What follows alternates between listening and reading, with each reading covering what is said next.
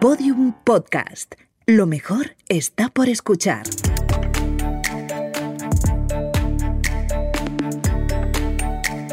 Historias de vida. Un podcast del Observatorio Vodafone de la empresa. Con Macarena Berlín.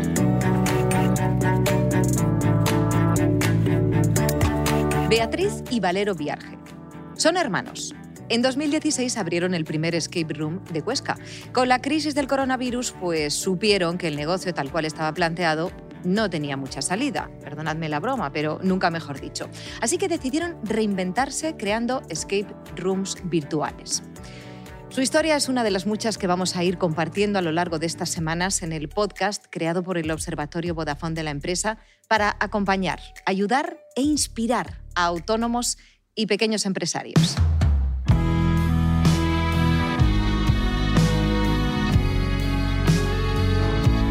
Beatriz, Valero, bienvenidos. Oye, qué emoción, ¿eh? Menudo proyectazo. Voy a empezar por Valero porque me ha dicho Beatriz. No, no, que empiece él. que empiece él mejor. Creo que os está yendo muy bien, que ha sido una muy buena idea lo del salto. Bueno, es un proyecto todavía muy incipiente, no se puede decir que, que nos vaya muy bien, pero sí que estamos muy, muy ilusionados y, y está teniendo muy buena respuesta el, el, proyecto. Y por lo menos, Beatriz, sentimos que es una muy buena idea, ¿no? Sí, sí, sí, sí. Hombre, si no lo fuera no, no estaríamos aquí. Decías que, me gusta, que te gustaba mucho, además, que, que, que, tiene una parte de creatividad importante. Sí, sí, sí, sí. De creatividad, imaginación, y a mí eso, bueno, me gusta mucho. Y qué bueno, además, en estos tiempos, ¿no? Que parece que estamos moviéndonos sí, en, sí, en sí. los grises. Bueno, si hablamos del equipo de trabajo, creo que podemos decir que también todo queda en casa, ¿no? Vuestro desarrollador es amigo de siempre. Sí, es un amigo mío de, de toda la vida que eh, nos conocimos en Tarifa hace 15 o 20 años, siempre es eh, de origen ale alemán y siempre habíamos ¿Estaríais tenido... haciendo windsurf? Bueno, no, yo no hago windsurf, pero, algo parecido. pero por ahí deporte así en Tarifa. Entonces, eh, nunca habíamos trabajado juntos, él es programador informático, pero a raíz de la pandemia, pues un poco retomamos contacto y apareció el proyecto este y sin él no habría sido posible porque todo, nos ha ayudado con todo lo que es el soporte informático y muy contentos y muy ilusionados con el, Además es que hay que tener mucha confianza en un desarrollador, ¿no? Porque esto es algo casi de 100% de implicación, ¿no? Sí, Entonces sí, tienes sí. que estar muy convencida que es él, él también tiene que estar muy implicado en el proyecto. La verdad es que se ha implicado de una forma, vamos, que yo no me hacía ni a la idea de que se iba a implicar tanto en este proyecto. Oye, os lo voy a preguntar a los dos, que compartáis una, una enseñanza que os ha traído la crisis, incluso que elijáis una palabra. No sé si esto es un poco más complicado. Pues yo diría eh, el desinterés de la gente que se propone ayudarte sin... Tenemos muchísimos colaboradores que, que sin hacer nada a cambio, sin darles nada a cambio, han, han ayudado de una manera desinteresada. ¿Valero? Sí, por ahí va la cosa. Al final es un proyecto que, que sin la ayuda de la gente que tienes alrededor es muy difícil que, que salga adelante.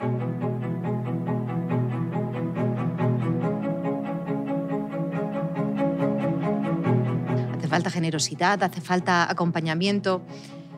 En Historias de Vida contamos con motivadores que nos dan claves para inspirarnos en el trabajo del día a día. Eh, fíjense qué voces autorizadas. Pilar Jericó, Mario Alonso Puig, Alex Rovira o Marta Romo, que va a hablar de un concepto que, sinceramente, pensamos que define muy bien vuestro camino de el camino que habéis emprendido y el cambio de rumbo, sobre todo, ¿no? La transformación positiva. Os la voy a poner. Es posible que ahora las reuniones con tus clientes sean por videollamada o que tengas que trabajar a domicilio o que tu tienda sea ahora una tienda online. ¿Cómo estás viviendo toda esta transformación? ¿Con qué mentalidad? Bueno, es normal que esto asuste, que dé miedo, es absolutamente natural. Pero puedes hacer pequeñas acciones en tu día a día para bajar el volumen de estos miedos y que formen parte de tu día a día, sin que te condicionen tanto. ¿Cómo puedes hacerlo? Trabajando tu mentalidad. Tu mente es la clave. Fíjate, nuestro cerebro siempre está en modo presente, aquí y ahora, ocupándose de nuestra propia supervivencia. Sin embargo, nuestra mente es una gran viajera y se va al futuro a pensar en los posibles peligros, lo mal que me va a ir, que no voy a ser capaz, a ver qué va a pasar ahora, cuál va a ser la nueva noticia, etcétera, etcétera, o viaja al pasado, es que antes me iba mucho mejor, es que antes todo era más fácil, a ver, fíjate. Bien, nos cuesta muchísimo que nuestra mente esté en el presente, con nosotros, con nuestro cerebro. Y esta mente viajera, esta mente errante, es una mente tremendamente infeliz, porque nos desconecta de nosotros mismos, nos desconecta de nuestros clientes, nos desconecta de la realidad. El no estar presente nos desconecta y nos hace tener una sensación de descontrol que amplifica todas esas emociones negativas, el miedo, la angustia, el estrés. Es clave que trabajes esta mentalidad de presente, de estar aquí y ahora. Levántate cada mañana planteándote lo que vas a hacer solo por hoy, solo en el día de hoy. Presente, presente, presente. Para trabajar en el presente te puede ayudar tomarte descansos, tomarte pequeños tiempos para preguntarte cómo estoy, cómo voy, o contactar con tu respiración. O cuando estés hablando con un cliente, por ejemplo, aunque sea por videollamada, centrarte en su mirada, en los ojos, en lugar de mirarte a ti mismo, mirar a la cámara para que se sienta mirado. Este tipo de detalles te van a hacer conectar contigo, con el cliente, con la realidad. Van a traer tu mente al presente y van a hacer que se acompañen cerebro y mente. Y este es el alto rendimiento cerebral. Así es la única manera que tenemos de vivir las transformaciones que aunque son difíciles, pueden ser muy positivas. Valiosísimos consejos los de Marta Romo, que la escucharemos a lo largo de estos podcasts. Eh, también os digo, no pide nada, ¿eh? bajar el volumen de nuestros miedos. Me pregunto si os tomáis vuestro tiempo para ver cómo estáis y luego también siendo familia y trabajando juntos. No sé si alguna vez os habéis preguntado el uno al otro, ¿y estamos bien? ¿Está todo bien? ¿El negocio marcha? Beatriz, yo siempre digo que para atrás ni para coger impulso. o sea, y además tenemos muy, una relación buenísima. O sea, no. En ese aspecto yo creo que no tenemos. Siempre decimos, ¿qué? ¿Qué hacemos? ¿Para adelante? Pues sí, siempre. Valero, ¿te tomas tiempo para pensar, estaremos yendo bien? ¿Estamos bien como equipo? No, no, no, no. La verdad es que eh, ya el proyecto nació de, eh, de una ilusión y, de, ha sido muy cómoda, aunque estamos en ciudades diferentes y ella lleva un poco más el, tema creativo de, los juegos y yo el resto y nunca... Eh, o sea, ocupamos el tiempo en lo que estamos haciendo en ese momento, más que, como muy bien decía esta chica, sí, Marta. Eh, yo pienso que el, momento es sacar las cosas adelante y, punto. Estáis muy focalizados. De todas maneras, me apunto tu frase. ¿eh? Sí, es verdad, una frase que hay que llevar ahora por bandera. No sois los primeros ni los últimos que van a ver o que ven cambiar su negocio. Quiero que escuchéis a otro pequeño empresario que también tuvo que gestionar un cambio de método, de mentalidad. Es Carlo van der Bayer. Os lo voy a poner a ver qué os parece su experiencia. En los entornos digitales se producen disrupciones por todas partes. Y TomTom también fue disruptiva porque antiguamente la gente se compraba mapas de papel y observaba las señales de tráfico. Ya nadie mira las señales ni se compra mapas, así que nosotros hemos sido disruptivos.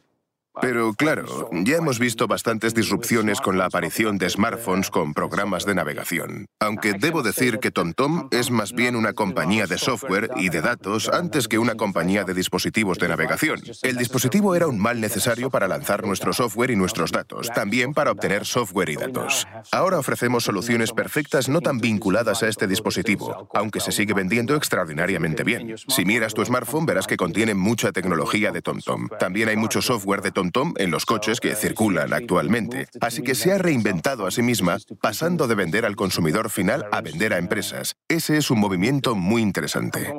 TomTom también se ha reinventado debido a sus consumidores. Ahora vemos TomTom en coches, lo cual es algo completamente distinto. Ahora incluso entregan información a los gobiernos para hacerles más fácil la gestión del tráfico. Pero hay otro cambio interesante en marcha. Para poder conducir un vehículo autónomo, y no tiene por qué ser autoconducido, sino uno que de vez en cuando toma el control, para eso hace falta falta un mapa muy preciso. El mapa clásico no es suficiente. Hay que saber exactamente en qué punto de la calle estás, etc. Eso exige un mapa nuevo y muy pocas compañías del mundo son capaces de crearlo. Y TomTom, que para mí es realmente una empresa ágil y de vanguardia, está rápidamente poniendo el foco sobre eso, lo que nos está haciendo ganar mucho terreno. Es un tipo de compañía que se ha reinventado varias veces, es interesante. un tipo de compañía que se ha reinventado varias veces. Sí, sí. No solo una vez, sino varias veces. O sea, que esto no ha hecho más que empezar. Sí, sí, además está yendo todo como muy rápido, cada día pasan cosas nuevas, eh, encontramos nuevas salidas a la, a la, aplicación que hemos creado para hacer juegos, nos hemos dado cuenta que, que sirve para otras cosas. Eh, entonces, pues eh, la capacidad de adaptación y, y, a los cambios yo creo que es bastante importante. O sea, sois valientes los dos. Tenéis claro que va, que sí. va a haber incluso varias adaptaciones. Yo creo que sí. Porque ahora hablaremos de los productos que son ejemplo de esas, de esas adaptaciones. Pero, ¿qué fue lo primero que pensasteis al estallar la crisis sanitaria? Entiendo que cuando uno tiene una empresa, eh, pues sinceramente, se mete en la cama y se pone a llorar cuando ocurre algo así, ¿no? que, nos, que nos suma a todos en un eh, desconcierto total. ¿O teníais muy claro, mira, vamos a salir, vamos a cambiar? No lo teníamos, o sea, cuando saltó todo esto de la pandemia, no sabíamos qué hacer porque realmente el negocio físicamente lo teníamos que cerrar. Entonces no, no lo teníamos nada claro. Bueno, en unos días, ¿eh? enseguida ya aquí Valero empezó a maquinar y a decir, bueno, hay que reinventarse y hacer algo nuevo y, y empezamos con esto. Entonces, Valero, ¿esto ocurrió así de repente? Dijiste, esto no puede ser. No puede ser que esto sea el fin, que esto sea lo que nos espere. Bueno, tampoco vino de un análisis muy exhaustivo, sino de pues, cosas que te pasan. Eh, eh, estás en casa, aburrido, se te presenta la, posibilidad de hacer algo online para ofrecer a, a, a tus clientes y a la gente de, de tu ciudad. Entonces, eh, ves que eso tiene una aceptación, pues vamos un poquito más allá, a ver qué sabemos hacer con, con los recursos que tenemos ves que sigue adelante y, y, seguir y conforme vas trabajando pues se van presentando oportunidades y, y cosas nuevas bastante entonces entiendo que ese momento el cómo y el cuándo de la transformación viene de, de, Valero, te lo comunica a ti. De Valero, de Valero. Sí, sí, sí. sí. Estabais a distancia. Sí, y... sí, sí. Hablábamos mucho por teléfono, pero vino más de él, sí. Pero, y tú dices adelante. Hombre, claro no viene como un análisis de a ver qué no. salida le damos, sino como... Como algo muy natural, ¿no? Por lo que estás Como contando. algo natural para ir haciendo cosas nuevas, para no estar parado, para... Y, y... El aburrimiento. Sí, un poco. Sí, bueno, el aburrimiento desde luego os ha, en casa. Os ha funcionado muy bien. Estás escuchando las historias de vida de autónomos y pequeños negocios como el tuyo, con Macarena Berlín.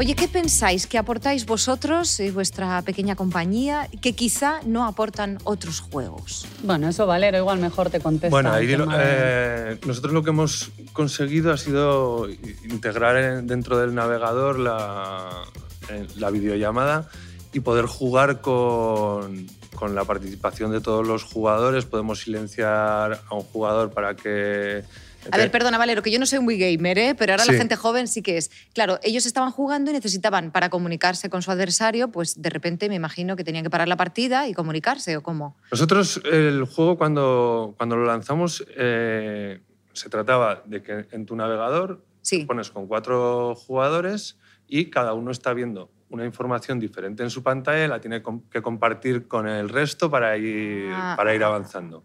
Entonces necesitaban eh, otro dispositivo o otra plataforma para comunicarse a partir, a, aparte de nuestro navegador. Vale, ya lo entiendo. Entonces, lo que hemos conseguido ha sido integrar esa videollamada dentro del navegador y nos permite bueno. jugar mucho con, con, la interacción de la gente, separar el grupo de cuatro en, en dos grupitos y, y, eso es lo que nos diferencia, creo, con, con otros juegos que hay de este estilo. Ahora mismo podría ser incluso la clave del éxito.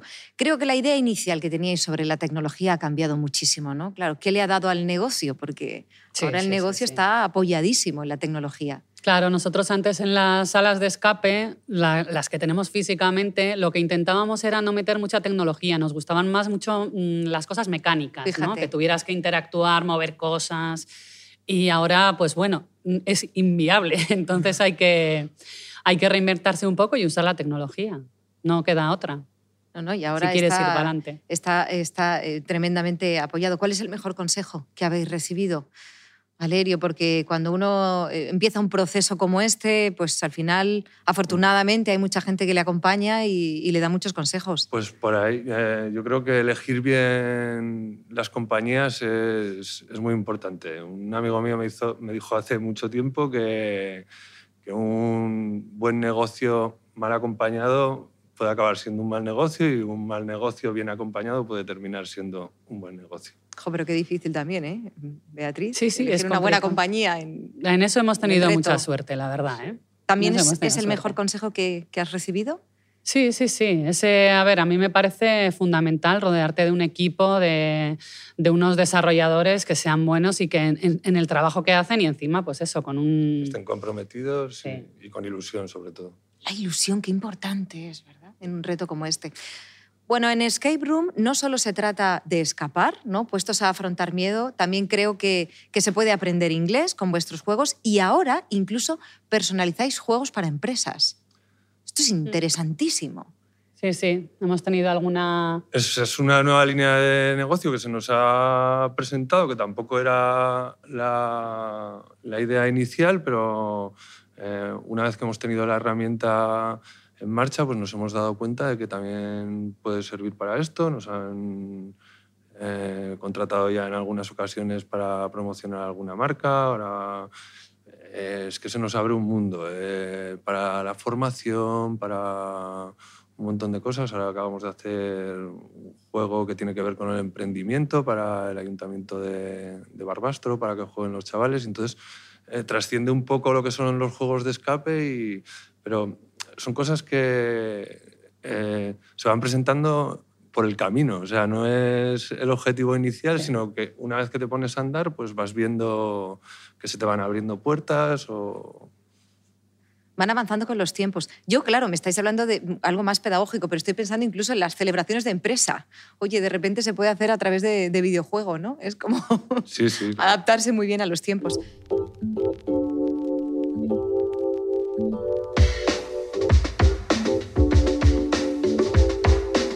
En el momento en el que se decreta el confinamiento, Beatriz y Valero toman el camino del cambio, os reinventáis. Un camino que han tomado otras muchas pequeñas empresas y que hemos querido actualizar con otra de nuestras motivadoras, con Pilar Jericó. Vamos a escuchar y vamos a ver qué es lo que dice. Todos ante los cambios vivimos determinadas etapas. Por ejemplo, tengo que reinventarme, tengo que pensar cómo puedo facturar más, cómo puedo ganar más clientes. Estos son cambios que vivimos. Vamos a ver cuáles son las etapas que todos los autónomos, pequeños empresarios, tenemos que vivir y cómo podemos lidiar con ellas. Mira, la primera etapa es la llamada a la aventura. Es decir, algo ocurre. Oye, mi facturación ha caído, no tengo suficientes clientes o quiero ganar nuevos clientes. Eso es una etapa, eso es el comienzo. Segundo es la negación, es decir, la queja fíjate qué mal va todo, qué desastre. Aquí hay emociones muy incómodas que seguro que conoces muy bien. El enfado, la ira, el victimismo, porque me pasa a mí. Todo esto es la segunda etapa y es algo normal. Pasamos todo por ello. Lo interesante es que no te quedes ahí clavado. Siguiente, el miedo. Me quedo bloqueado. Fíjate, no sé qué hacer, no sé cómo reaccionar. Cuarto, el desierto. Lo estoy pasando mal. Realmente lo estoy pasando mal. Porque ya no, dejo, ya no critico, sino sencillamente estoy mal. Bien, pues estas etapas, que son las primeras, abren la más importante, que es la de reinventarnos. Nosotros caemos, pero podemos volver a salir. Para poder conseguir esta energía, para poder conseguir esta fuerza, ¿qué necesitamos? Muy importante, dejarnos sorprender, ser creativos. Cualquier crisis es una oportunidad si sabemos reinventarnos y si sabemos mirarla así. Por ejemplo, si yo tengo un restaurante y tengo pocos clientes, pues quizás puedo llevar la comida a mis clientes a sus casas. Por ejemplo, si yo tengo una tienda de motos y no estoy consiguiendo vender esas motos, pues a lo mejor puedo empezar a vender otros servicios. Es decir, reinventarnos significa creatividad. Hay muchas oportunidades. El mundo está lleno de oportunidades hasta en momentos difíciles. Lo importante es saber mirar hacia el futuro, reinventarnos y no quedarnos en las etapas anteriores. No nos quedemos ni en la queja, en el victimismo, eh, paralizados por el miedo, la, la tristeza de fíjate cómo, fue, cómo era antes y ahora no es así. Eso no nos sirve para nada. Si queremos reinventarnos, tenemos que mirar hacia el futuro y confiar en uno mismo y crear, crear el futuro, porque el futuro depende de ti, depende de ti, no depende del contexto, depende de uno mismo y de la decisión que uno tome con su negocio. El futuro depende de ti, el futuro depende de uno mismo. Qué interesante, muchísimas gracias Pilar. ¿Os reconocéis en alguna de las etapas? En varias. ¿Sí? Por ejemplo. Sobre todo lo de crearse, reinventarse, bueno, son palabras que hoy definen todo lo que quieras hacer. Más en las positivas, entiendo, ¿no? Sí. Eh, no os veo ni, eh, ni, en la ira, ni en la queja, ni en el enfado. ni en el desierto, ni... La verdad es que siempre hemos tenido una actitud positiva. Eh, Qué bien. Sentido del humor. Si vienen cosas malas, pues a por otras y siempre una mirada. esto lo da la tierra, ¿eh? Yo creo que esto, esto es Huesca. Yo creo que esto lo da la tierra. bueno, desde el primer juego online que sacáis hasta este que incorpora la videollamada, que acabamos de comentar, hay un proceso de innovación importantísimo. Quiero que escuchéis a Xavier Acemar, de la empresa Cisco, que cuenta cómo gran parte del proceso de innovación de sus productos pues está basado precisamente en la intervención de los clientes. A ver, que os lo pongo. Cisco tiene una estrategia de innovación basada en cinco pilares que le llamamos Build, Buy, Partner, Invest y Co-Innovate.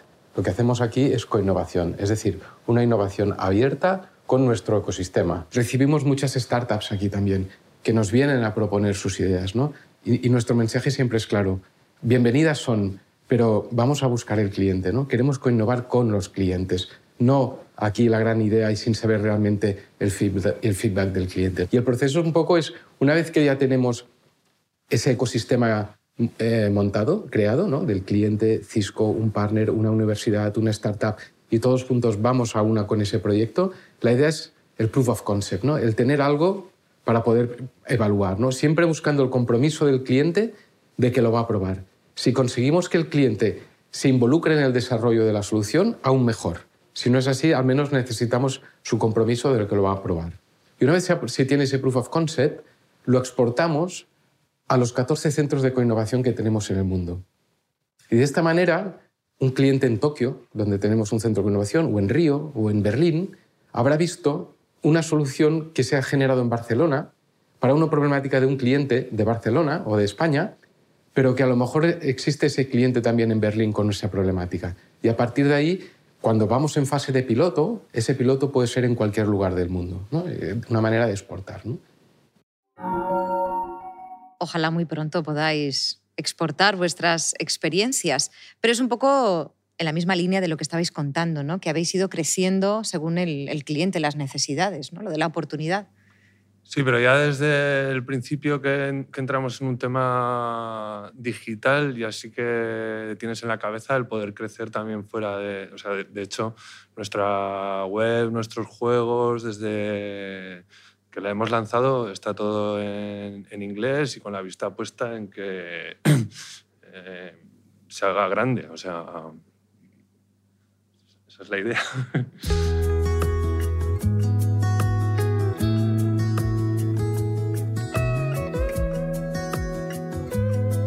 Beatriz Valero, ¿dónde os veis dentro de unos años? ¿Dónde queremos llevar la empresa?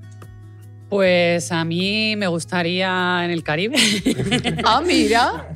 me gustaría que, pues eso, que la empresa hubiera crecido eh, bien, incluso, o sea, de las dos maneras, eh, tanto digitalmente, que, que, yo creo que tiene muchísimas posibilidades, como físicamente. O sea, mm, seguir con la sala de escape, que es, es muy entretenido realmente, hacer una sala de escape física. No perder ese espacio físico, ¿no? No, perder todo esto mejore, no, perdemos, no perdemos de vista ese modelo, no, vamos a migrar solo a lo digital. ganas de que la gente venga a jugar a nuestras instalaciones, que se junten los grupos y que se toquen y que todo esto termine, pero eh, aunque termine, eh, todo el tema de la digitalización y del crecimiento por ahí, pues se abre un mundo que por supuesto no vamos a dejar. No, seguiremos con ello. Sí. Ahora me gustaría que fueseis vosotros los que dierais un consejo, ya que os han dado muy buenos consejos. Alguien que nos esté escuchando, que se sienta identificado, identificada con, con esta experiencia o que quiera vivir una experiencia parecida. Pues yo creo que lo que te he dicho antes, que a mí es una frase que me sirve para mucho, lo de para atrás ni para coger impulso. O sea, que al final siempre tienes que ver eh, que hay un mundo delante que no, no puedes estar mirando hacia atrás. O sea, siempre hacia adelante y hay un mundo que seguro que todavía no lo has descubierto, pero está allí para que llegues tú y lo cojas. Sí, sí, lo mismo, que, que hay que ser valiente, que no hay que tener eh, miedo al fracaso, que siempre sale el sol y hay que tener iniciativas y cuando crees en un proyecto y, en un producto que tienes, pues defenderlo hasta que puedas. La valentía como opción, entonces. Nos quedamos con eso. Superar obstáculos, encontrar la salida, es lo que hace un escape room. Ellos lo han conseguido, saltando del espacio físico al virtual. Beatriz y Valero Viarge, muchísima suerte. Gracias. Que sigáis siendo igual de valientes. Y a vosotros, pequeños empresarios y autónomos, eh, recordaros que hay más episodios de este podcast, que hay un montón de entrevistas en vídeo de interés para daros ideas útiles, inspiradoras en esta época de dificultades. Lo tenéis todo en la web del observatorio, observatoriovodafone.com. Hasta pronto. El Observatorio Vodafone de la empresa. Ayudamos a los autónomos y a las pequeñas empresas en sus retos digitales.